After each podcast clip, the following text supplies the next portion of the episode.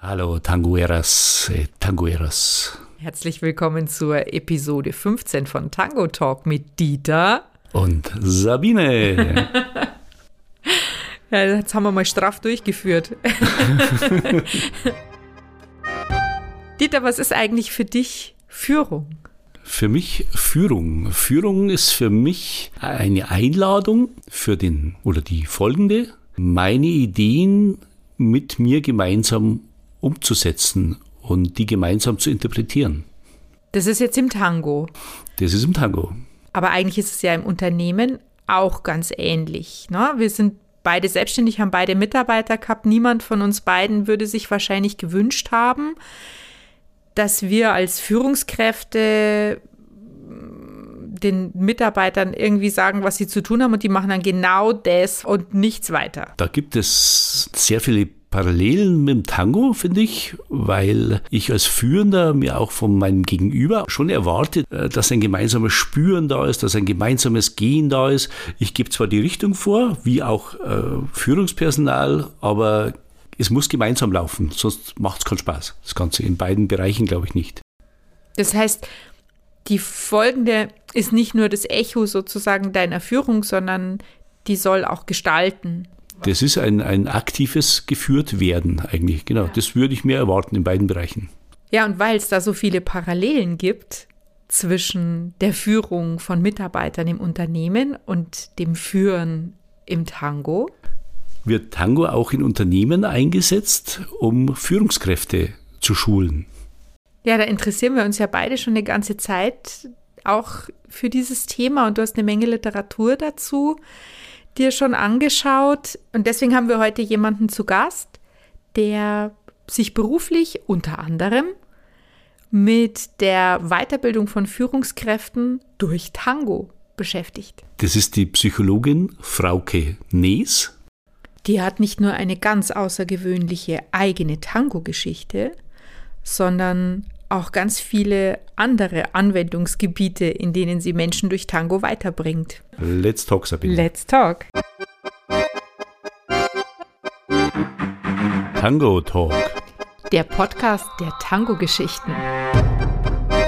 Wir stellen euch Menschen vor, die den Tango auf ganz unterschiedliche Weise lieben und lieben.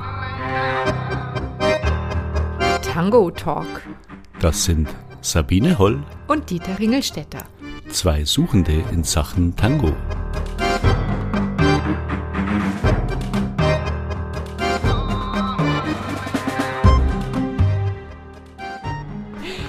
Ja, hallo Frauke, erstmal herzlich willkommen.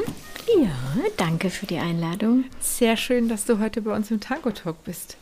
Wir haben uns im Vorfeld zusammengesetzt und äh, jeder von uns hat so ein bisschen über dich gelesen und wir konnten uns nicht einigen, mit welcher Frage wir anfangen, weil du so viele verschiedene spannende Dinge machst. Mhm. Ähm, dass, dass, dass wir gar, keine, gar kein Ranking dafür finden konnten, was uns am meisten interessiert. Aber weil wir ja Tango Talk Podcast sind, fangen wir vielleicht doch einfach erstmal an mit der Frage, wie du zum Tango gekommen bist. Was ist deine persönliche Tango-Geschichte? Also ich äh, habe immer Tanz geliebt, habe aber trotzdem ganz, ganz spät angefangen. Ich habe Anfang, Mitte 20 mit Flamenco-Tanzen angefangen und wollte dann auch irgendwas machen im Paar, aber eben irgendwas im Paar. Und was es gab, war Salsa und Tango und Ballroom. Und dann habe ich mit Salsa und Tango angefangen. Und dann habe ich ganz schnell nicht genug kriegen können und bin nach Buenos Aires gefahren und das erste Mal für drei Wochen.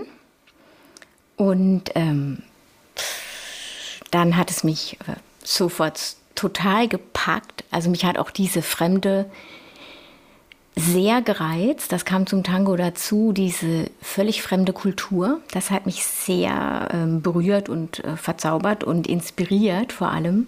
Darf ich da kurz einhaken? Wie alt warst mhm. du da? 30. Okay. Genau. Und dann habe ich sofort geplant, ähm, ich frage meine Chefin, ob sie mir ein Jahr frei gibt und habe das geplant, dass ich das darauffolgende Jahr direkt ein Jahr bleibe. Mhm. Und aus diesem Jahr wurden zehn Jahre. Ich habe dann nach einem Jahr angerufen, ob ich noch mal ein Jahr frei bekomme. Und dann hat sie gesagt, nee, du kommst doch eh nie mehr wieder. Und so war es dann auch Und dann habe ich, ja, dann blieben alle meine Möbel und Sachen im Keller. Ähm, und ich bin in Buenos Aires geblieben. Also ich bin immer wieder nach Deutschland gekommen, weil ich hier vor allem äh, zum Arbeiten und Geld verdienen, aber ich war praktisch sieben, acht Monate im Jahr in Buenos Aires für zehn Jahre. Mhm. Wow, was für ein Schritt. Mhm. Respekt. Gab es da vorher irgendwie so einen Umbruch in deinem Leben oder irgendwie einen bestimmten Auslöser dafür, zu sagen, ich, ich äh, suche mir jetzt ein, ein, etwas für mich, ein Feld, was mich so begeistert, dass ich dann am Ende sogar bereit bin, da so, so viel hinter mir zu lassen? Nein, im Gegenteil. Ähm, also es gab dann kein Halten mehr in dem Moment, wo mir das über den Weg gelaufen ist. Also es war auch gar keine Entscheidung, es war einfach klar, dass ich das mache. Ja. Und wie muss ich mir das vorstellen? Sieben, acht Monate im Jahr in Buenos Aires. Hast du dann leben können von dem Geld, was du in, der, in dem Vierteljahr in Deutschland verdient hast? Oder hast du dort auch was arbeiten können? Oder ich habe dort nicht gearbeitet, also zumindest nicht im herkömmlichen Sinne. Ich habe alles aufgebaut, was ich heute mache. Das heißt, ich habe ganz, ganz viel gelernt, studiert, gelesen. Ich habe ja vor allem äh, Tanz und Theater gelernt. Also ich habe Impro-Theater, Clown, Tango und Flamenco und andere Sachen, Ballett gemacht und habe angefangen, das Konzept zu entwickeln und die Konzepte zu entwickeln, mit denen ich heute arbeite. Heißt aber, dass ich natürlich jahrelang fast kein Einkommen hatte. Und das war schon sehr hart.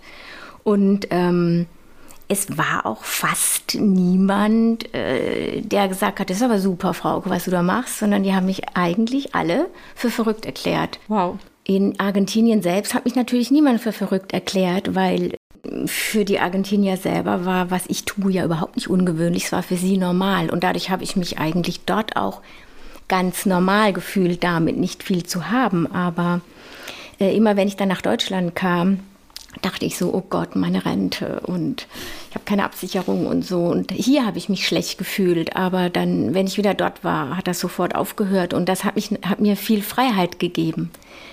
Das hat mir viel Inspiration gegeben und viel Freiheit. Jetzt war deine Chefin, von der du dich zunächst hast beurlauben lassen, mhm. ähm, das war wahrscheinlich jemand, bei dem du als Psychologin gearbeitet hast, oder? Genau. Das war das dein war erster Beruf. Genau, das war meine Psych das war eine psychologischen Beratungsstelle und äh, war eine tolle Stelle, tolle Kollegen, tolle Chefin. Ich hätte auch äh, Leiterin der Stelle werden sollen und so, aber das war keine Alternative. genau.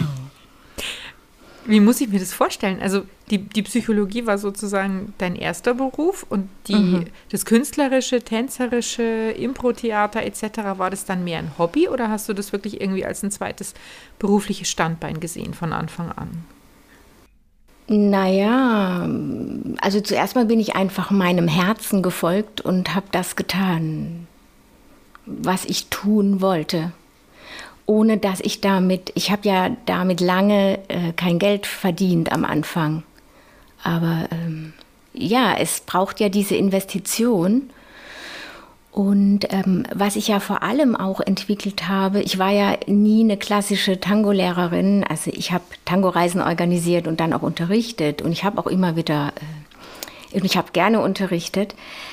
Aber vor allem habe ich ja Tango verbunden mit Kommunikation und Beziehung. Ich war in Brüssel an der Business School ein Jahr lang, habe dort äh, Führungskräfte, Workshops für Führungskräfte zu führen und Folgen gegeben und äh, arbeite ja auch bis heute mit diesem Konzept körper- und erlebnisorientiert.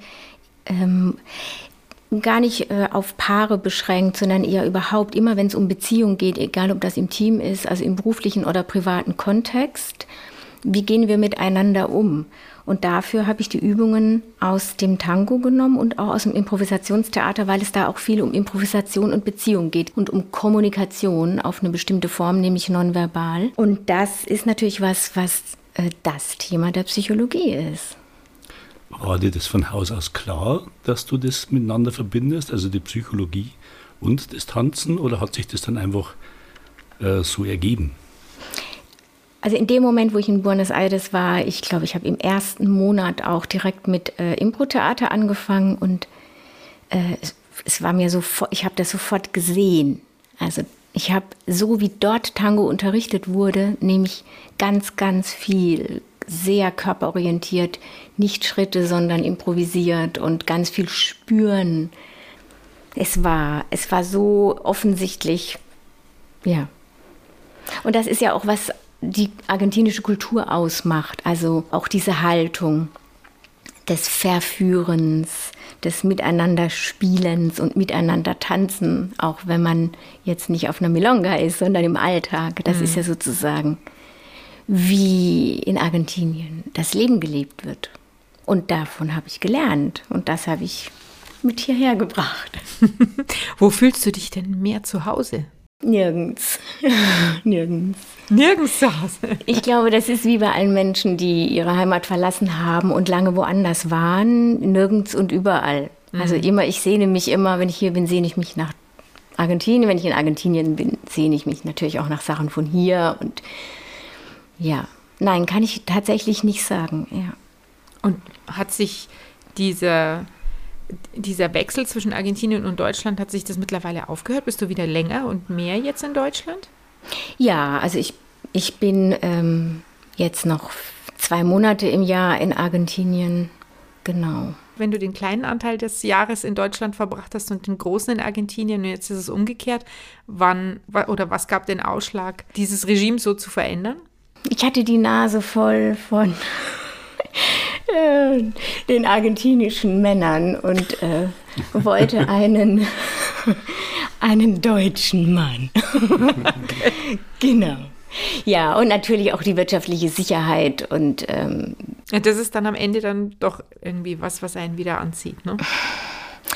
Also sagen wir mal so, ich bin hier in Deutschland nicht wieder angekommen und äh, sitze eigentlich, seit ich zurück bin, und das sind jetzt über zehn Jahre, immer so auf dem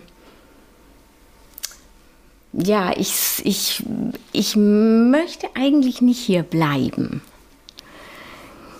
Genau, ich suche eigentlich immer, also ich bin im Moment auch wieder am Überlegen, ich war auch in Kolumbien und Kuba und habe jetzt auch ganz neue Projekte und äh, ich mache auch ansonsten viele Fachexkursionen für Psychologen und Ärzte eben in Kuba, Argentinien und Kolumbien und habe da auch immer neue Reiseziele und also ich bin immer viel unterwegs und auch vielen anderen Kulturen unterwegs und bin dabei, mir ein zweites Standbein auf. Äh, ich will ein zweites Standbein am Meer. Und ob das Portugal ist oder wo, das weiß ich noch nicht genau. Okay. Jetzt sind wir auf dich aufmerksam mhm. geworden. Ich glaube, durch einen Artikel zum Thema Führungskräfte, Coaching oder Training ähm, mit, mit Tango. Und ich habe eben auch was gefunden, dass du Paartherapie machst, wo Tango zum Einsatz kommt. Was findest du interessanter oder was ist schwieriger und wo lässt sich der Tango besser einsetzen? Also ich äh, entscheide mich nicht gerne für Dinge und mache gern ganz viel Verschiedenes und das ähm, bereichert mich und bereichert auch die Themen gegenseitig. Insofern, also ich arbeite gerne mit Führungskräften, das sind sehr kreative Menschen und ähm, ich arbeite aber natürlich auch gerne mit allem, was sehr tief mit Beziehung und Liebe zu tun hat und Anziehung und Aggression und Hass und äh, genau. Insofern sowohl als auch. Aber ich würde, also ich mache nicht Paartherapie mit Tango. Ich, ich, äh, es ist eher, ich würde es eher als Workshop für Paare betrachten und überhaupt für Menschen, die sich mehr mit sich selbst und in der Art, wie sie in Beziehung treten, sich auseinandersetzen wollen. Mhm. Und inwiefern kann Tango da einen weiterbringen oder Lösungen aufzeigen? Also Tango ist eben körper- und erlebensorientiert und ansonsten ist es oft so, dass wir in der Therapie im Sessel sitzen und über etwas sprechen und das bringt natürlich nicht viel. Hm. Das heißt, dann sind wir im Frontalhirn unterwegs und reden auf, auf kognitiver Ebene. Ne? Und äh, es geht aber immer darum, Dinge zu spüren und äh, es ist auch oft so, dass Menschen und äh, dass wir uns selbst belügen und das oft auch noch nicht mal wissen. Und ähm, im Tango und äh, eben auch im, im Impro-Theater mit diesen Übungen ähm, kann man ganz viel wirklich erleben und spüren. Und da können wir uns auch gar nicht belügen. Das ist einfach da. Sind es dann Paare zum Beispiel, die schon mit Tango in Berührung gekommen sind oder ist es für die erstmal ganz neu? Sowohl als auch. Und ich mische auch gerne die Gruppen. Ich habe heterogene Gruppen, auch das ist ganz gut. Aber ich, ich kann sehr gut arbeiten mit, mit Menschen, die noch gar nie Tango getanzt haben. Also gerade wenn ich in Firmen gegangen bin oder in Firmen bin, dann äh, geht es ja auch nicht um Tango im Sinne von Umarmung. Dann hätte ich keinen Auftrag, glaube ich, sondern es geht um das sind, das sind die technischen Übungen aus dem Tango für Führen, Folgen, Wahrnehmung, nonverbale Kommunikation. Und das ist mit, mit wenig Berührung möglich. Genau. Aber es geht eben immer darum, dass wir die Dinge erlebbar machen. Also was heißt das? Äh, wie viel Führen ist nötig? Wie muss Führung sein, dass ich gerne folge? Ich, äh, ich musste so lachen. Ich hatte einmal eine Dame, eine Führungskraft. Ähm, hoher Posten und sie sagte, auf gar keinen Fall, ich lasse mich von überhaupt niemandem führen. Und dann habe ich ihr gesagt, dann habe ich ihr so ein bisschen von wundervollen äh, Tänzern erzählt, die ganz unglaublich toll führen. Und äh, das ist dann wie, äh, wie heißt das, Rollercoaster auf Deutsch? Ähm, ähm, Achterbahn. Genau, das ist fast wie Achterbahnfahren, nur noch viel toller. Und äh, man kann dann Dinge, die man eigentlich nicht kann. Und wenn ich, als ich ihr das so erzählt habe, äh, hat sie große Augen bekommen und äh, war sofort überzeugt und hatte Lust. Und das ist natürlich so, dass äh, die Querverbindung auch zur Führung, wie muss Führung sein? Äh, wie viel Führung ist nötig und äh, so wenig wie möglich? Äh, was heißt das zu verführen? Was heißt es, einander zu folgen? Was passiert, wenn die Rollen von Führendem und Folgendem äh, nicht definiert sind. Was passiert dann in so einem Vakuum? Was passiert bei Konflikten? Also was wir ja aus der Kommunikation kennen. Da, der eine sagt, das habe ich nicht gesagt und der andere sagt, das habe ich so anders verstanden, ja. Mhm. Und genau das können wir, äh, haben wir nonverbal natürlich auch und können damit auf einer ganz anderen Ebene auch damit arbeiten. Jetzt sagst du gerade bei den Führungskräften ist es mit wenig Berührung. Ich habe mich gefragt, also für den Tango musst du ja auch loslassen können. Ne? Das ist ja auch ein Stück weit genau. auch sozusagen die, die Angst vor dem Kontrollverlust vielleicht auch genau. irgendwie so ein bisschen abzugeben. Gibt es Menschen, mit denen das überhaupt nicht funktioniert? Äh, selbstverständlich. Also, äh, es gibt viele Menschen, die sagen, ich folge nicht oder dem folge ich schon gar nicht, ne? sowas. Mhm. Und ähm, und das haben wir ja interessanterweise sowohl in der Paarbeziehung als auch äh, in der Beziehung zwischen äh, in, im beruflichen Kontext als auch im Tango. Also es kommt ja ganz viel, können ja ganz viel Faktoren dazu kommen, warum man sagt, äh, jemandem, dem oder der möchte ich nicht folgen. Und das kann noch dazu, um es noch ein bisschen komplexer zu machen, auch kann mir gar nicht bewusst sein, auf einmal verstehe ich Signale nicht und verstehe nicht, was derjenige mir sagt. genau. Weil ich eigentlich nicht will. Ja. Okay. Genau, und das kann mir noch dazu mehr oder weniger bewusst sein. Oder es kann mir bewusst sein, ich äh, kommuniziere es aber nicht. Ne? Und das ist, wie, unser, wie das Leben ist. Das ist, es menschelt. Ja.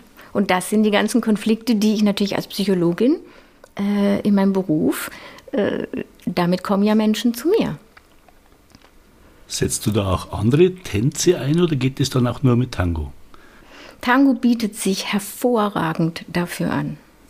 Ich mache das nur mit Tango, weil Tango improvisiert wird. Bei anderen Tänzen haben wir mehr Struktur vorgegeben. Also bei Salsa habe ich 1, 2, 3, 4, 5, 6, 7, 8. Da ist weniger, viel weniger Improvisation. Wir haben beim Tango eben die Improvisation und dadurch müssen wir ja lernen zu führen und zu folgen noch mal viel mehr. Ich habe noch nicht mal, ich habe eigentlich gar keine Struktur. Und deshalb ist das Führen und Folgen ja so wichtig. Deshalb ist die Beziehung so wichtig. Deshalb ist die Kommunikation so wichtig. Und das ist, was ich so reizvoll finde. Erleben dann die Führungskräfte in deinen Workshops den Tango mehr als ein Instrument? Oder ist es so, dass du in denen auch dieses Feuer anzünden kannst, dass die anfangen möchten, auch Tango zu lernen? Also die, äh, die Führungskräfte sind davon fasziniert, dass sie sozusagen Dinge so deutlich werden. über die man vorher nur in der Theorie gesprochen hat. Ne? Ich kann Rollenwechsel machen, Perspektivenwechsel machen. Das sind alles Dinge, die ich erleben muss. Wenn ich in der anderen Rolle nicht bin, bleibt es immer nur äh, eine Vermutung. Und so kann ich wirklich reingehen. Jetzt, wenn ich nochmal auf die, auf die Paarbeziehung sozusagen zurückkomme, also ich, mhm. wenn ich mir vorstelle, ich komme mit meinem Partner zu dir, weil wir Probleme haben und wir machen diesen Workshop und wir lernen durch den Tango, wo wir zu wenig kommunizieren, wo wir vielleicht zu wenig achtsam miteinander sind. Das heißt, wir können durch den Tango lernen, unsere Beziehung zu verbessern. Kann. genau. Also ich gehöre bestimmt nicht zu denen, die sagen, durch Tango wird alles gut sondern natürlich haben wir viel äh, Eifersucht und Aggression und ja auch berechtigt. Also die Struktur des Tangos äh, provoziert das natürlich auch, weil wir eben, äh, wenn das so verteilt getanzt wird, wenn die Rollen so verteilt sind, äh, starr zu führen und zu folgen, dann ist darin natürlich, dann ist das eine Machtbeziehung. Ähm, auch wenn es idealer so idealerweise so wäre, dass der Führende oder die Führende einlädt trotzdem bleibt es eine asymmetrische Beziehung. Und ähm, ja, man kann natürlich ähm, durch den Tanz sich ganz anders begegnen, ganz andere Dinge zusammen erleben. Bestenfalls kann man zusammen fliegen. Und man kann natürlich lernen, anders miteinander umzugehen, nämlich ähm, aufeinander zu hören, sich gegenseitig zu inspirieren, ähm, humorvoll, konstruktiv mit Fehlern umzugehen. Das sind Dinge, die wir im Tango-Unterricht lernen und die wir dann aufs Leben übertragen könnten. Kommen auch Paare zu dir, die Tango tanzen und darüber erst in ein Konfliktverhältnis gekommen sind? Also, also natürlich ist es ganz oft der Fall. Tango löst ja unglaubliche Gefühle aus. Das ist ja auch das Wundervolle am Tango. Und ja, da kann man schon mal hm, den Boden verlieren. Und in ungeahnten Höhen fliegen. ja, würdest du sagen, wenn ein Paar miteinander Tango tanzt, dann haben sie halt ein gemeinsames Hobby? Oder ist es, trägt es so weit, dass es der Beziehung irgendwie eine Dimension hinzufügen kann? Wie ist da auch deine persönliche Erfahrung dazu? Ich glaube, es gibt einfach alles. Ne? Es gibt äh, Paare, die das wunderbar zusammenleben können. Das ist natürlich super schön. Und dann gibt es ganz viele, die äh, sich als Paar verstehen, aber überhaupt nicht tanzen können zusammen. Und dann gibt es welche, die gar kein Paar sind und äh, sich überhaupt nicht verstehen würden, noch nicht mal als, als Freundschaft, aber wahnsinnig gut tanzen können. Also ich glaube, es gibt nichts, was es nicht gibt. Und ich würde auch keine Schlüsse daraus ziehen. Man muss ja auch nicht zusammen tanzen.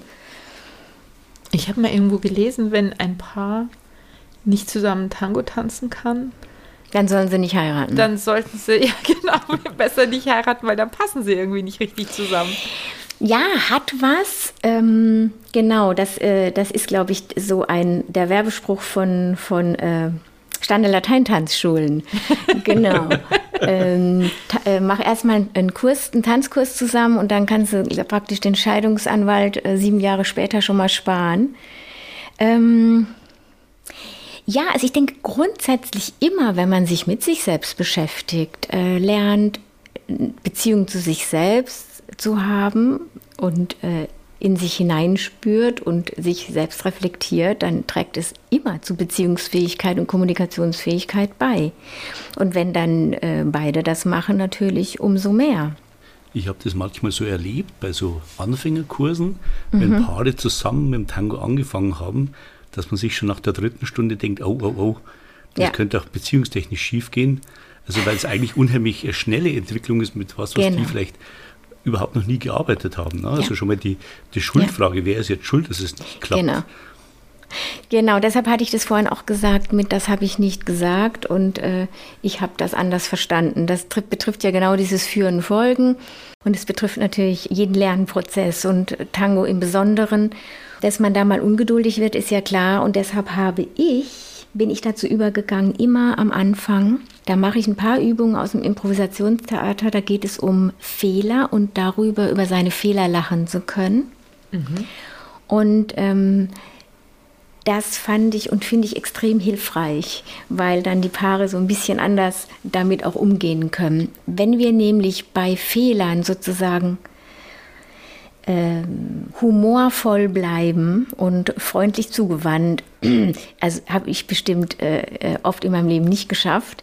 Aber das wäre jetzt erstmal das anzustrebende Ideal. Aber wenn wir grundsätzlich so miteinander umgehen, dass wir uns inspirieren und in guter Stimmung bleiben, und das ist so das, was, was ich aus dem Impro-Theater da noch mit reinnehme, dann haben wir natürlich äh, tolle Ausgangsbedingungen, um gemeinsam einen Lernprozess zu machen. Und der geht ja nie parallel. Und dann ist der eine schon besser wie der andere und dann entsteht eben so eine Spannung.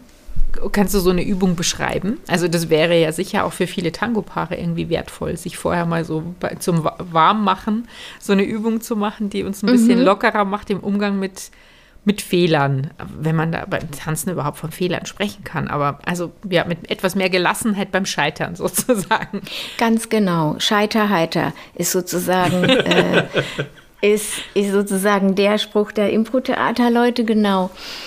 Ähm, also ich arbeite ja äh, fast immer mit Gruppen. Ich arbeite gerne mit Gruppen und eine Übung ist, dass dass wir im Kreis stehen und dann zählt man immer von 1 bis 7 und fängt wieder bei 1 an. Also der erste sagt 1, der zweite 2, der dritte 3, der vierte 4. So, und dann bilden wir ein Muster. Und was wir dann machen, ist, wir das Muster unterbrechen und dabei entstehen Fehler. Also dann wird meinetwegen die 2 ersetzt durch einen Klatscher oder die 7 durch, durch, äh, durch ein anderes Symbol. Und es ist auch noch ein bisschen komplizierter, aber jedenfalls wird ein Muster gebildet, das Muster wird unterbrochen. Das ist so und so was sehr Kreatives für jeden Lernprozess, ähm, weil es immer um darum geht, automatisierte Verhaltensweisen und Muster äh, zu brechen, wenn mhm. wir was Neues lernen und umlernen. Das ist die große Herausforderung. Und, ähm, und dann entstehen eben Fehler. Und äh, dann, man muss aber so lachen, einfach durch die Art der Übung, dass man wirklich durch die Übung schafft man, was man das finde ich völlig faszinierend. Man, nach fünf Minuten hat jeder über seinen eigenen Fehler lachen können. Mhm. Und das ist sehr befreiend. Und damit kann man gut lernen, eine andere Haltung zu Fehler zu finden. Und da haben wir ja ähm, auch nicht so, eine, sind wir nicht so gut, würde ich mal sagen, in unserer Kultur. Ne? Mhm. Was sind denn deine nächsten Pläne? Du hast gesagt, du hast noch viele weitere Projekte und jetzt bist du sowieso schon so ein kunterbunter Mensch mit so vielen wahnsinnig, wahnsinnig tollen Fähigkeiten. Ne? Also was äh, jede einzelne davon wäre wär ein eigener Beruf und ähm, all das übst du aus und verbindest es miteinander. Hast du noch Dinge, die du dazu lernen möchtest oder hast du eine andere Kombination deiner vielen Skills vor? Also gerade jetzt, gestern habe ich meine Tango-Reise nach Buenos Aires abgesagt. Das tut mir wirklich weh. Ähm, ich mache immer jedes Jahr eine Reise, äh, eine Tango-Reise nach Buenos Aires, die ich organisiere. Aber die Situation ist einfach zu schwierig. Hm. Planst du dann für nächstes Jahr wieder eine Tango-Reise? Ja, sobald äh, man einigermaßen sicher reisen kann, werde ich das machen, ja. Ich glaube, deine Tango-Reisen sind ja auch ein bisschen was Besonderes. Ne? Also dadurch, dass du selber so lange dort gelebt hast, kannst du natürlich auch die Teilnehmer deiner, deiner Tour äh, auf eine ganz andere Weise mit dem Land auch bekannt machen und ihnen ganz andere Dinge zeigen. Was magst du mal ein bisschen beschreiben, so wie, wie du so eine Tango-Reise anlegst? Ja, also was ich mache in der Tang bei den Tango-Reisen ist, dass ich ähm, das ist jetzt keine, keine, äh, kein Gesetz, aber dass ich eher dazu ermuntere, dass man nicht mit seinem Partner tanzt. Mhm. Meine Teilnehmer kommen ohne Partner und äh, wenn mit Partner, dann äh, sozusagen lege ich nahe, dass man viel lernt und die einzigartige Möglichkeit hat in Buenos Aires, dass man mit, mit einem argentinischen Tänzer und einer, einer argentinischen Tänzerin, die äh, äh, professionell sind, tanzt. Und das ist für mich auch ähm, die, eine so besondere Erfahrung, die ist für mich wie im Himmel zu sein.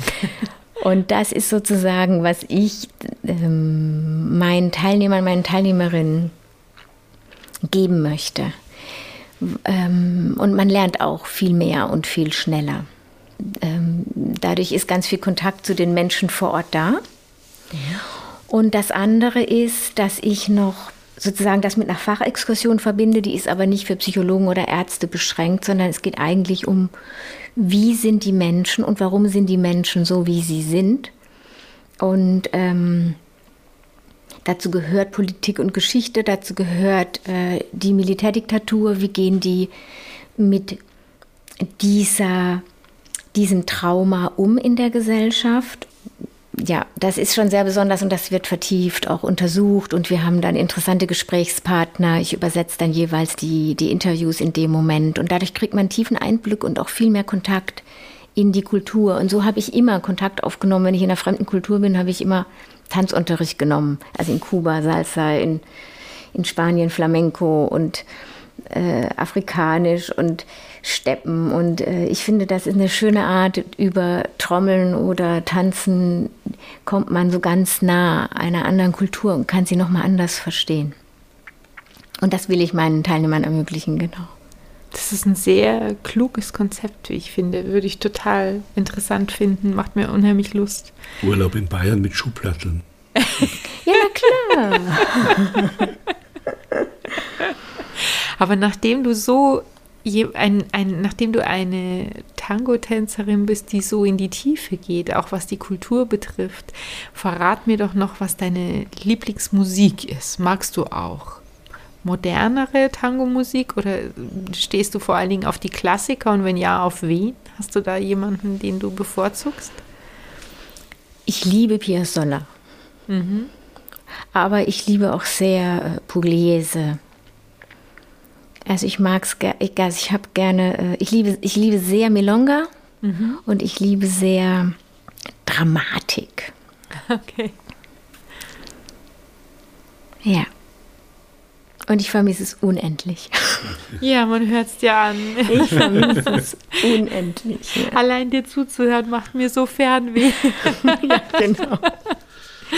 Ja, und für mich ist der Tango, ich, ich muss schon, also ich liebe es, Tango dort zu tanzen in der Kultur. Mit diesen Menschen und ihrem Wesen und ihrer Kreativität und ihren, ja, das ist eben so verzaubert, so eine andere Welt. Ich hoffe, dass es bald wieder geht. Ja. In ja. Argentinien. Ja. ja, Frauke, vielleicht können wir ja mit dir mal mitfahren. Also das Gerne. wird mich, das wird mich mächtig reizen. Ist ja nicht für Ärzte und Therapeuten begrenzt, habe ich gerade gehört. Ja. Nein, nein, ist, nein, nein. Äh, das war so ursprünglich fing das so an. Da ging es darum, wie, wie wird Psychotherapie, weil Buenos Aires ist ja die Stadt mit der höchsten Psychotherapeutendichte mhm, mhm. nach New York. Und ähm, das war so damals der Ursprung. Und, ähm, aber inzwischen ist es einfach für alle, die sozusagen tiefer Interesse haben an dieser Kultur und mehr erfahren wollen. Mhm. Wie lange gehen diese Reisen? Wie lange ist man mit dir unterwegs? Also die, die Fachexkursion, also oder wie es eher um Land und also um, um Kultur und Politik geht, das sind fünf Tage und die Tango-Reise sieben Tage. Und das kann man miteinander verbinden? Genau. Ah, okay. Ja. Und dann gibt es noch ein Coaching in einem Dschungelhotel in Iguazu. Ja, noch ein bisschen Selbsterfahrung machen. Okay. Das ist auch für alle geeignet. Ja, wer ein Thema hat, genau. Okay. Es ja. hat, hat, total Spaß gemacht, sich mit dir zu unterhalten. Und ich glaube, ich könnte mich noch die ganze Nacht mit dir unterhalten, weil du so viele Geschichten sicherlich noch zu erzählen hast von all den spannenden Dingen, die du gemacht, von den Orten, die du gesehen hast, von den, von den Kenntnissen und Fertigkeiten, die du überall erworben hast. Also es wäre interessant, höchst interessant, dich näher noch kennenzulernen. Aber ich fühle mich schon froh und glücklich, dass wir die Chance hatten, dich hier im Podcast löchern zu dürfen und ja, vielen Dank, was von dir erfahren zu dürfen.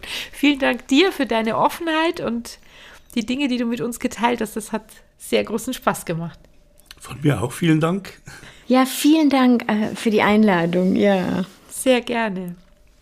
Das war Tango Talk, der Podcast der Tango-Geschichten von Sabine Holl und Dieter Ringelstetter. Wenn ihr mehr von uns hören wollt, abonniert uns. Und besucht uns auf Facebook oder unter www.tango-talk.de